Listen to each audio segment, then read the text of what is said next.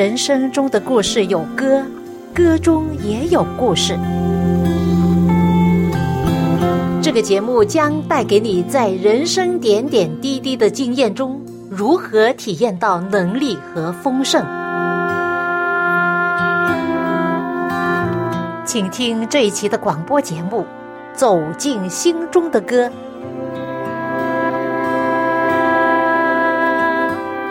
各位亲爱的听众朋友，您好，我是肖阳，欢迎您与我一同走进心中的歌。如果你有关注世界新闻的话，你可以发现到世界上发生的一切的事，好像都没有好消息，都是坏消息，是不是？特别是中东地区，人们的生活越来越艰难。特别有一个国家就是阿富汗，自从美国撤军之后。阿富汗政府就被塔利班再一次掌权了。自从一九七零年代晚期开始，阿富汗这个国家就经历了连续的暴力的内战。总的来说，它的历史充满了战争和社会动荡，加上政府官员的腐败，阿富汗人民过着一种动荡、艰难、没有平安的日子。那关于塔利班又是何等人士呢？塔利班的意思可以翻译成神学的学士或者是学生、追求者的意思。他们自称是阿富汗的伊斯兰酋长国，是阿富汗的一个德奥班迪伊斯兰宗教、政治运动和军事组织。它目前是两个自称是阿富汗合法政府的实体之一，与国际公认的阿富汗伊斯兰共和国并列。这个组织在一九九四年兴起，而在一九九六年，塔利班在阿富汗掌权后，以严厉的伊斯兰教统治阿富汗。在二零零一年九幺幺恐怖袭击事件是二零零一年九月十一日发生在美国本土的一系列自杀式恐怖袭击事件。这个基地组织呢，就承认是他们发动这一次的袭击。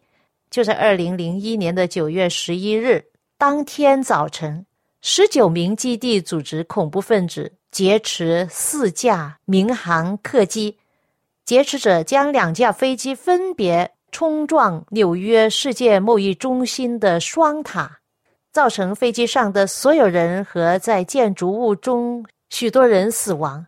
有无数的人受伤，两座建筑物均在两个小时之内倒塌，导致附近的其他建筑被毁坏和损坏。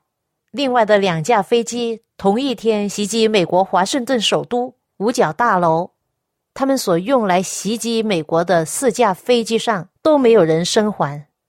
二零零一年九幺幺事件之后。因为达利班窝藏并拒绝提交基地组织首脑本拉登，美国率领北约发起了阿富汗战争，塔利班伊斯兰政府被推翻。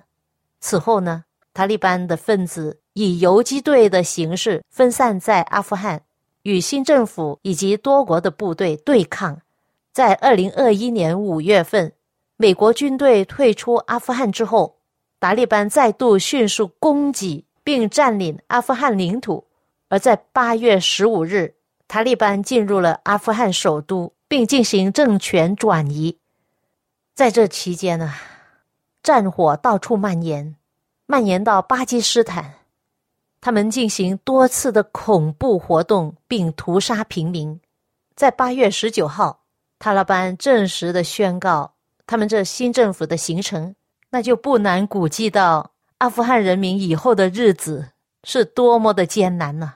因为塔利班禁止许多以前旧政府容许的活动，比如说禁止女性上学接受教育，除了医护人员禁止女性出去工作，还会禁止电影、电视、音乐、舞蹈等等的活动。他们新成立的宗教警察负责执行这些禁令。违例者可能被鞭打，甚至被处死。塔利班还允许同婚。有一些消息指出啊，塔利班有要求他们所占领的地区民众将女童，就是未婚的女孩子交出来，并强行的许配给他们的战士作为妻子。许多阿富汗的女性表示，自己宁可自杀，也不要被强迫结婚。塔利班排斥基督教，甚至杀害基督教徒。许多人纷纷要逃离这个国家。朋友，如果你活在阿富汗，活在如此的社会，你会采取什么样的行动？你和你的家人会面临的是怎么样的一种命运啊？可能你我都应该感到很幸运，是不是？因为我们并没有生活在阿富汗这个国家之中，没有生长居住在那里，就是一种福气了，是不是？可能有人会发出疑问：他们的宗教是怎么样的一种宗教？很难理解，是不是？好，现在我们来听一首歌，之后我们再继续的探讨，分享一首我自己唱的歌，歌名叫《有人在为你祷告》。有人在为你祷告。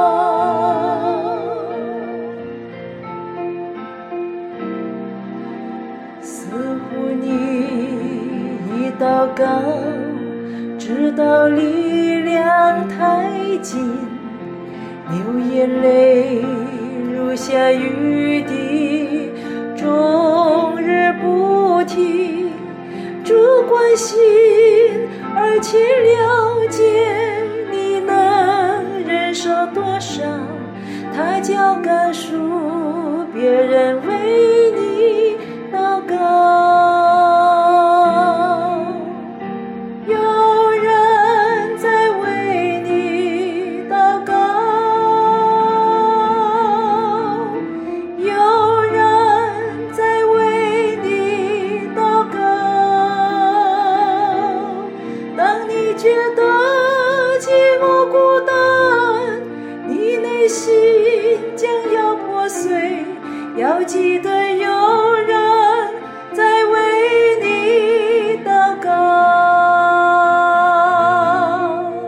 有人在为你祷告。这首歌是由美国人 Lenny Wolf 所写作的。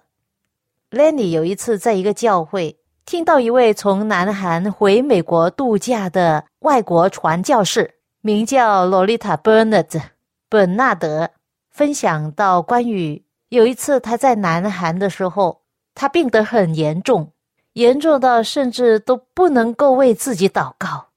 这重病使他感觉到正在死亡的边缘，但是很奇妙，当天晚上他就突然好转了。当时教会有一位女士聚会完的时候来跟他谈话，向他发问说：“你记得你所分享的有一天你在南韩病得很严重是什么日子呢？”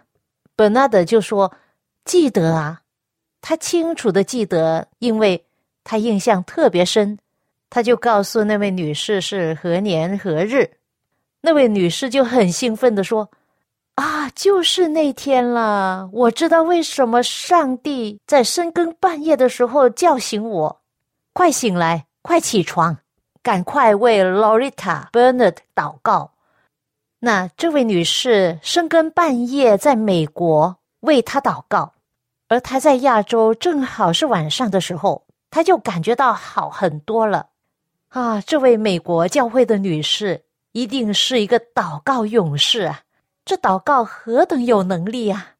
慈爱的天父上帝垂听祷告。洛丽塔·伯纳特不明白，白天他还在发高烧，病得死去活来，为什么晚上突然间就好转了呢？原来是有人为他祷告。当兰尼先生听到这个故事之后，深深相信这是上帝听见人的祷告，并赐下大能的医治。他心里大受感动，这份感动启发他，给他灵感，写出了这首歌。Someone is praying for you，有人在为你祷告。是否你正处在狂风暴雨之中？你的船支离破碎，疲倦失意。别是我此时此刻有人为你祷告，宁静平安将要进入你心。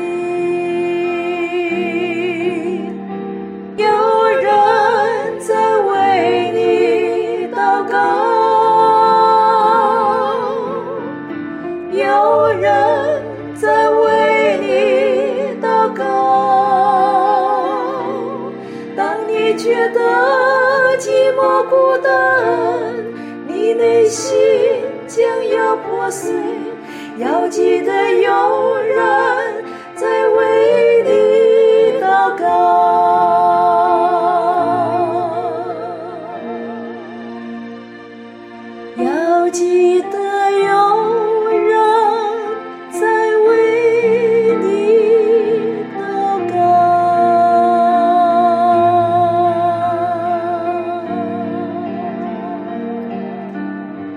信世上有很多人为中东地区目前的混乱局势祷告，特别是阿富汗。阿富汗是一个最严重的逼迫基督徒的国家，许多基督徒都要面临着被逼迫，甚至被处死的危险。但是他们之中有许多都说：“我们全心信靠耶稣，将生命交托给他了，因此我们不用惧怕。”有许多人，特别是为那里的基督徒祷告，祈求上帝保守他们免遭更大的灾害。在中东地区国家，为什么一直彼此征战？到底有什么恩怨？究竟是什么原因呢？很多朋友可能都搞不清。听到新闻里说中东哪一些国家，什么伊拉克啊、伊朗啊、以色列，就知道打来打去没完没了，都分不清谁是谁。其实啊，这些国家确实有相似之处，那就是绝大多数呢都是信仰伊斯兰教。然而，在很多其他方面，这些中东国家各有各鲜明的特点，他们之间也是有区别。你听到的中东新闻呢，除了最近阿富汗的新闻，那就是叙利亚这个国家内战打得太惨了，而且不知道打到什么时候。叙利亚人实在过不下去了，有四百万的难民逃到欧洲，很快的，欧洲就变成了伊斯兰教的国家了。叙利亚就像是一个自己一团糟，还到处给别人找麻烦的熊孩子。长期以来最受注目的中东老大，其实啊是他旁边的沙特阿拉伯。他有两个特点：一有钱。二就是虔诚。作为全球石油储蓄量最多的国家，国王只要天天躺着，就有数不完的钱。此外，在全世界，沙特阿拉伯的伊斯兰化程度都是最高的，甚至把伊斯兰教的经书《古兰经》作为国家的宪法。沙特阿拉伯这个固执而又有钱的大哥。信奉着伊斯兰教的主流教派，主宰整个阿拉伯世界。而这个土豪国家的隔壁呢，就是中东的第二大国家伊朗。伊朗就表示对他不服，不服的原因是他们信的伊斯兰教的不同教派，这也是人们常听到的逊尼派和逊叶派之争。伊朗的伊斯兰化程度。仅次于沙特阿拉伯，他也是一个当大哥的梦想，可惜太穷了，而且曾经一度还想要造核武器，结果被美国禁止。他就是一个性格刚烈的穷小子，还带着两个队友叙利亚和伊拉克，试图成为中东的主角。现在我们听到的那个臭名鼎鼎的 IS，就是一战期间。由伊拉克和叙利亚的两个武装组织合并形成的一个反政府的组织，可以说这里之间的权力、宗教和恐怖主义问题混成了一锅粥。但是还有一个小国不得不提的，就是整个中东的异类——以色列。以色列是中东唯一一个不信奉伊斯兰教的国家，在社会、经济等各方面都和欧洲发达国家很相似。通俗来说，他就是美国的亲儿子。为什么这样说呢？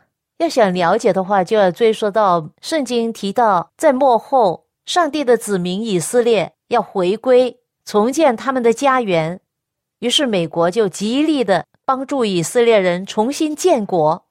一九四七年十一月二十九日，第二届联合国大会以三十三票赞成、十三票反对、十票弃权的结果，表示通过了。巴勒斯坦分治的决议，决议规定，英国于一九四八年八月一日之前结束在巴勒斯坦的委任统治，并撤出其军队。两个月之后，在巴勒斯坦的土地上建立两个国家，就是阿拉伯国和犹太国。决议还规定，成立耶路撒冷市国际特别政权，由联合国来管理。一九四八年五月十四日，在特拉维夫现代艺术博物馆前面的广场上，以色列第一任总理古里安宣布以色列国独立宣言。以色列国在一九四八年五月就成立了。其实，它的成立都是美国一手一脚弄成的。这样一个有钱有背景的富二代。跟所有其他中东国家都过不去，可是这么多的伊斯兰邻居折腾了这么多年，都没能收拾到一个小小的以色列国。这件事告诉我们呢，有土地有石油，不如有一个好后台。这个后台就是美国。那么，到底在中东的这些混乱、战争、纠纷，最初有它的原因吗？是上帝造成的吗？这些地区人民他们的希望在哪里呢？其实这一切在圣经里都可能找到答案。一首歌之后，我尝试的简单的介绍其中的历史背景吧。来自天韵诗歌创作的一首充满希望的歌，《耶稣现代人的希望》。耶稣现代人的希望，耶稣现代人的希望。他给人爱的生命，指引永恒方向。耶稣，现代人的希望。耶稣，现代人的希望。耶稣，现代人的希望。他给人新的生命，除去罪恶捆绑。耶稣，现代人的希望。他是世界的真。靠他的走出黑暗，有他今天就会更好，有他永世都有依靠。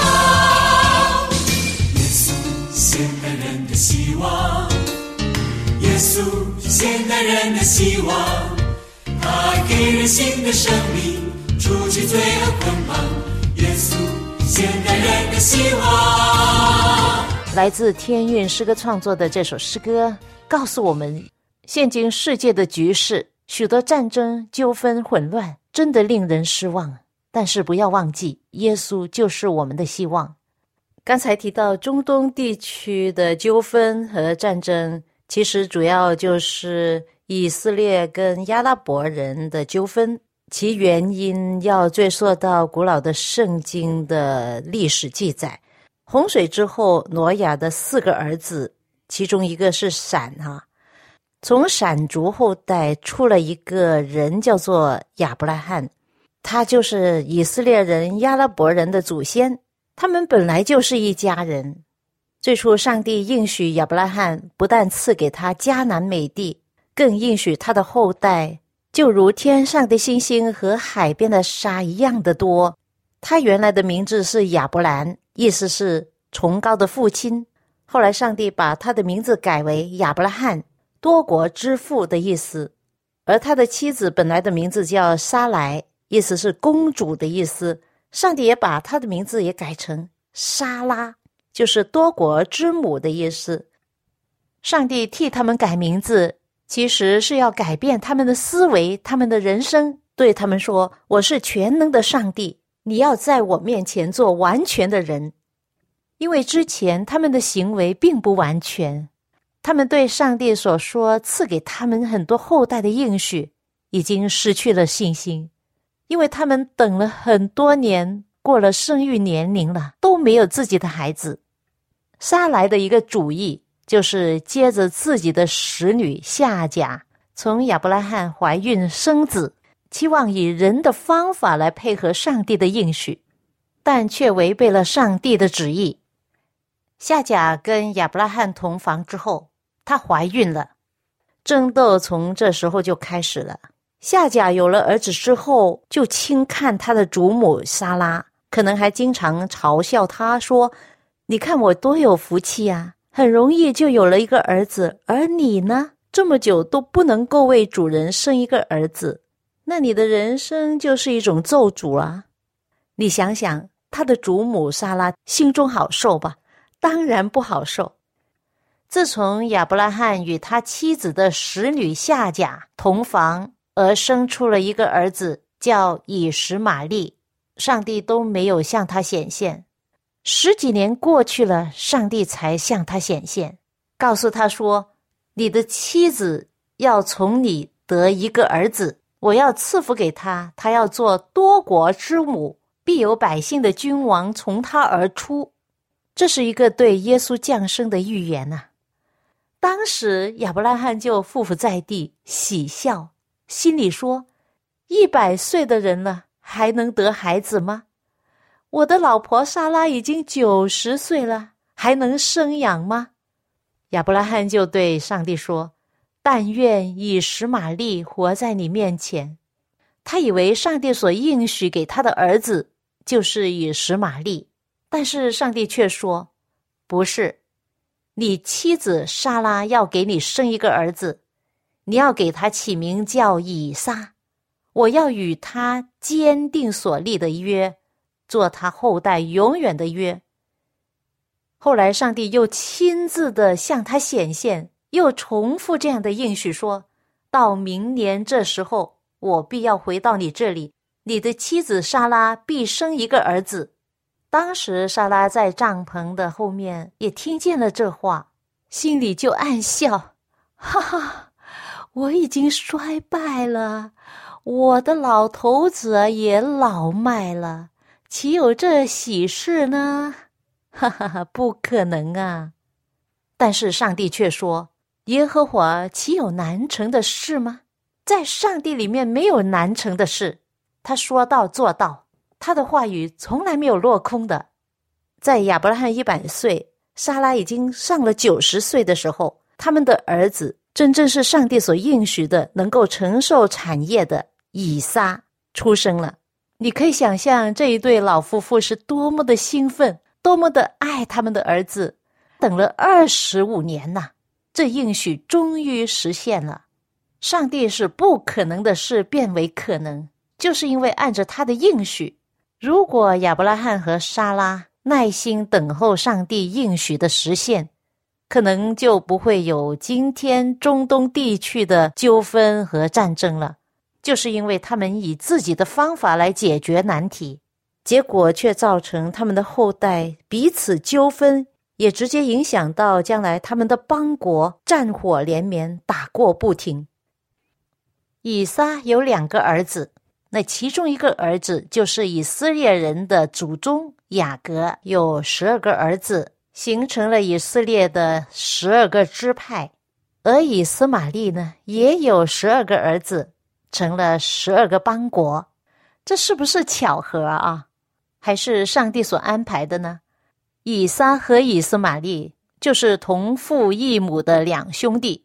以撒就是以色列人的祖宗，可以说是犹太教和基督教的先祖。经过了大概四千年、四十代人之后。耶稣基督就是从以撒这个族系而来的，而亚伯拉罕的大儿子以实玛利的后代呢，就是亚拉伯人。大概在公元六百年，从以斯玛利的后代兴起了一个宗教，就是伊斯兰教。从此，以撒的后代犹太教和基督教与以斯玛利的后代伊斯兰教之间就发生了很多的冲突纠纷。而这个冲突纠纷其实追溯到沙拉和夏甲之间的纠纷。借胎怀孕本身这个举动就不是上帝的旨意。上帝最初设立婚姻的时候，就是一男一女，有第三者参与的婚姻都会有纷争，永远不会幸福的。这都是人违背了上帝的旨意，结果产生了纠纷和战争。这些纠纷战争一直延续到今天。在这里，上帝给人是一个多么深刻的教训。但是我相信，万事互相效力。叫爱上帝的人得一处，人可以选择爱上帝，弃暗投明，顺从上帝的旨意。在乌干达有一位大学教授奥素林斯博士，分享了发生在他学生之中的一个故事。一位年轻学生买了一张去巴勒斯坦的机票，但是在出发那一天，他丢失了护照，错过了航班。他沮丧到不想和任何人说话，但是后来他却遇到了一个很热心与他分享基督教信仰、分享耶稣的爱的人。结果后来他成了基督徒。再后来，他是一位神学生，努力的装备自己，好为将来为耶稣做美好的见证，成为传道人。在他错过航班的那一天呢，其实他正在前往一个恐怖分子训练营的路上。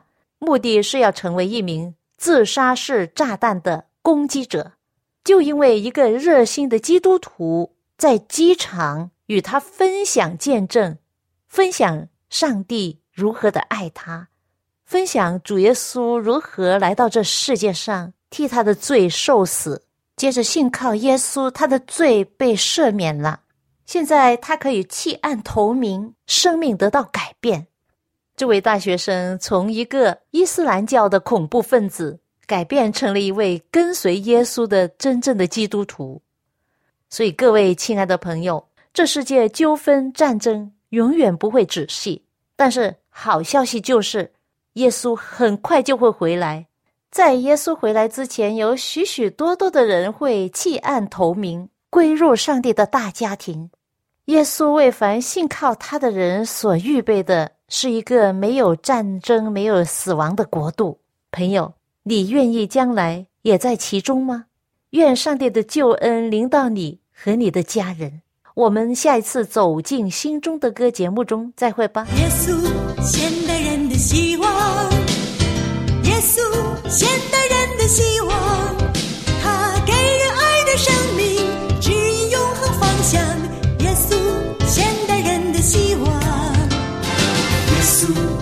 代人的希望，耶稣，现代人的希望，他给人新的生命，除去罪恶捆绑。